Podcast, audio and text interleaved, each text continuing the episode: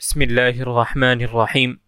الحمد لله رب العالمين والصلاة والسلام على سيد الأنبياء والمرسلين سيدنا محمد وعلى آله وأصحابه أجمعين.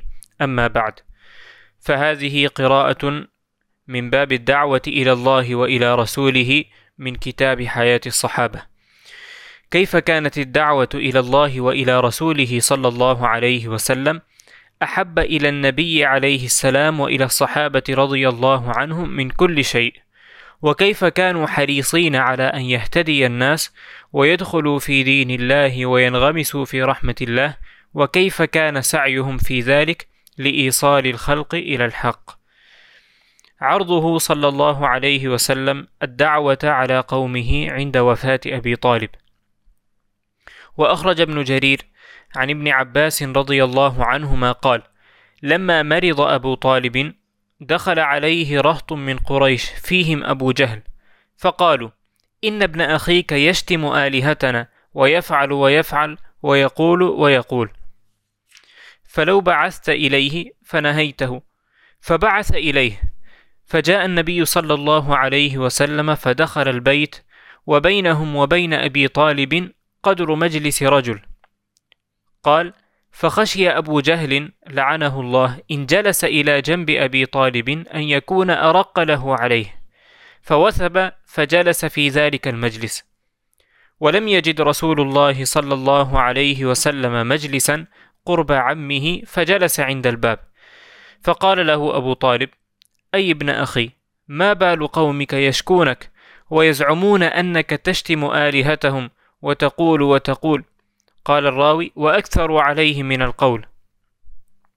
وتكلم رسول الله صلى الله عليه وسلم فقال يا عم إني أريدهم على كلمة واحدة يقولونها تدين لهم بها العرب وتؤدي إليهم بها العجم الجزية. ففزعوا لكلمته ولقوله. فقال القوم كلمة واحدة؟ نعم وأبيك عشرة. فقالوا وما هي؟ وقال أبو طالب وأي كلمة هي يا ابن أخي؟ قال صلى الله عليه وسلم لا إله إلا الله. فقاموا فزعين ينفضون ثيابهم وهم يقولون أجعل الآلهة إلها واحدة؟ إن هذا لشيء عجاب. قال ونزلت من هذا الموضع إلى قوله بل لما يذوقوا عذاب. وهكذا رواه الإمام أحمد والنسائي وابن أبي حاتم وابن جرير كلهم في تفاسيرهم. ورواه الترمذي وقال حسن كذا في التفسير لابن كثير. وأخرجه البيهقي أيضا والحاكم بمعناه وقال حديث صحيح الإسناد ولم يخرجاه وقال الذهبي صحيح انتهى بسم الله الرحمن الرحيم. Esta es una lectura de el capítulo sobre el llamado hacia Allah subhanahu wa ta'ala, sobre la invitación hacia Allah y hacia su profeta, del libro de Hayatus Sahaba, es decir, el libro que narra la historia de los Sahaba.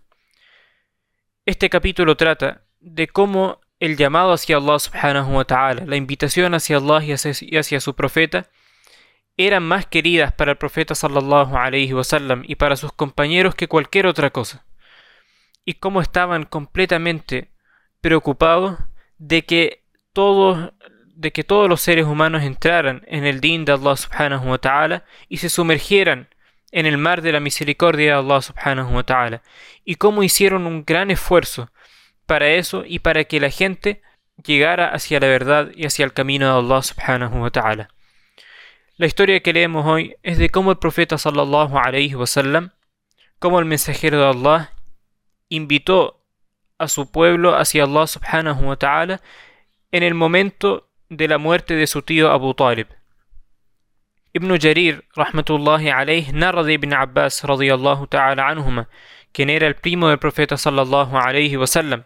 Él narra que cuando Abu Talib, el tío del profeta sallallahu alayhi wasallam, y quien hizo un gran esfuerzo para proteger al mensajero de Allah sallallahu alayhi wasallam, cuando él se enfermó y estuvo en su lecho de muerte, entró un grupo de la gente de Quraysh, de la gente importante e influyente de Quraysh. Entre ellos estaba Abu Jahl, quien sabemos quien era un acérrimo enemigo del profeta sallallahu alaihi wasallam y del Islam, entraron donde Abu Talib y se quejaron con él del profeta sallallahu alaihi wasallam, diciéndole: Tu sobrino, es decir, Muhammad, se pasa hablando de nuestros ídolos, palabras que no nos gusta escuchar, y dice muchas cosas y hace cosas que nos desagradan. ¿Por qué no lo llamas y le prohíbes que haga estas cosas que nos desagradan a nosotros? Abu Talib llamó al profeta sallallahu alaihi wasallam y el profeta sallallahu alaihi wasallam acudió a la casa de Abu Talib. Cuando entró a la casa, entre la gente que estaba sentada en la casa y Abu Talib, el tío del profeta, había todavía el espacio como para que se sentara una sola persona. Viendo esto, Abu Jahl sintió temor de que si el profeta sallallahu alaihi wasallam lograba sentarse cerca de su tío, tal vez pudiera influir más su cercanía para que él se convenciera, Abu Talib se convenciera y entrara en, el Islam o aceptara las palabras del profeta sallallahu alaihi wasallam y rechazara sus quejas. Por eso Abu Jahl se paró rápidamente y se sentó en ese lugar para que el profeta sallallahu alaihi wasallam no pudiera sentarse cerca de su tío. Cuando entró el profeta sallallahu alaihi wasallam y vio que esa era la situación, se sentó cerca de la puerta y no encontró un lugar más cercano a su tío. Cuando hubo entrado, Abu Talib le dijo al profeta sallallahu alaihi wasallam: Oh sobrino mío, ¿qué es esto que se están quejando tu pueblo, la gente, la gente de tu pueblo se quejan de que hablas acerca de sus ídolos y criticas su adoración. Y se han quejado de ti con muchísimas palabras, con muchas cosas. Han, es decir, han dicho muchas quejas acerca de ti. ¿Qué dices acerca de esto? El profeta sallallahu alaihi wasallam le dijo: Oh tío mío, yo solo quiero que ellos acepten decir una sola palabra, una sola frase, que si ellos la llegan a decir, todos los árabes se van a unir siguiéndolos a ellos, incluso los no árabes. La gente que no es árabe se, va a subyugar a ellos y van a verse necesitados incluso de pagarle el impuesto algún día. Esta gente se sorprendió y se sorprendió también a Abu Talib. Dijeron una sola frase que nos, que nos permita todo eso y que nos abra esas puertas. ¿Cuál es? Dinos qué frase es y estamos dispuestos no a decir una sola frase, sino que a decir diez frases con ella. Abu Talib también dijo, ¿cuál es esa frase a la, que, los llamas, oh sobrino mío? Entonces el profeta sallallahu alaihi wasallam les dijo, la frase es La ilaha illallah. Cuando escucharon eso, se sorprendieron y se enojaron, y se pararon asustados de ahí diciendo, ilahan wahida? ¿Acaso Muhammad está haciendo de todos estos ídolos que nosotros adoramos, los está convirtiendo en un solo Dios? O sea, quiere que dejemos de adorar a todos a todas las deidades que adoramos y adoremos a solo un Allah, a, solo un Dios. Esto es algo realmente impresionante. Dice el narrador que bajaron, descendieron en ese momento junto con esta ayah otras cuantas ayas de Surat Sad. Y esta es la historia de cómo el profeta sallallahu wasallam llamó a la gente de su pueblo en el momento de la muerte de Abu Talib, cuando ellos fueron a quejarse de él ante su tío. Esta historia ha sido narrada por diversos muhaddithin, entre ellos está el Tirmidhi, dijo que es Hassan, y eh, Al-Hakim, rahmatullahi alayh, eh, la catalogó como sahih, y eh, el Imam al-Zahabi, rahmatullahi también. En esta historia vemos, respetados hermanos y hermanas, las ansias del profeta sallallahu alayhi wasallam, las ganas que tenía de hacer da'wah, y cómo no abandonó el da'wah incluso en estos momentos difíciles estaban todos en su contra. Toda la gente de Mecca, la gente influyente de Mecca, la gente rica de Mecca, en contra del da'wah del profeta sallallahu alaihi wasallam. Pero aún así, nuestro mensajero alaihi salatu wasallam siguió firme y los llamó hacia Allah subhanahu wa ta'ala. Lo que más quería el profeta sallallahu alaihi wasallam era que ellos entraran al din de Allah subhanahu wa ta'ala y se salvaran del fuego de Jahannam.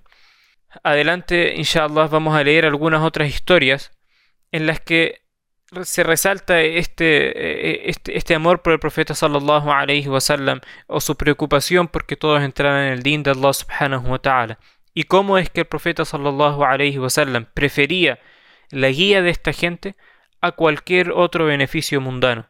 Inshallah en las siguientes historias eso se va a ir haciendo cada vez más claro y ta'ala. Respetados hermanos y hermanas, el objetivo de leer estas historias, que con mucho esfuerzo los sahaba y los muhaddithin eh, transmitieron hasta que llegaron a nosotros de una manera confiable, el propósito de leerlas es que crezca en nosotros, primero que nada, el amor por el da'wah como lo tenía el profeta sallallahu alaihi wasallam. Que se haga presente en nosotros el ejemplo del mensajero sallallahu alaihi wasallam.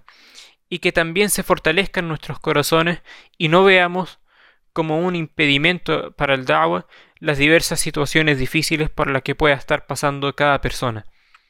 Si vemos acá el profeta sallallahu alaihi wasallam estaba en una situación muy difícil, pero aún así siguió adelante. Entonces no hay ningún impedimento que sea verdaderamente capaz de pararse en el camino de, de un musulmán y funcionar como un obstáculo que no pueda traspasar para llamar a la gente hacia Allah subhanahu wa ta'ala. Allah subhanahu wa ta'ala le informó al profeta sallallahu alaihi wasallam en el Corán cuál era el propósito de contarle las historias que hay en el Corán acerca de los profetas anteriores. Si leemos el Corán con atención, nos fijamos que Allah subhanahu wa ta'ala le contó al mensajero sallallahu alayhi wa sallam y a todos nosotros historia de muchos profetas anteriores. ¿Cuál era el propósito? Allah subhanahu wa ta'ala dice: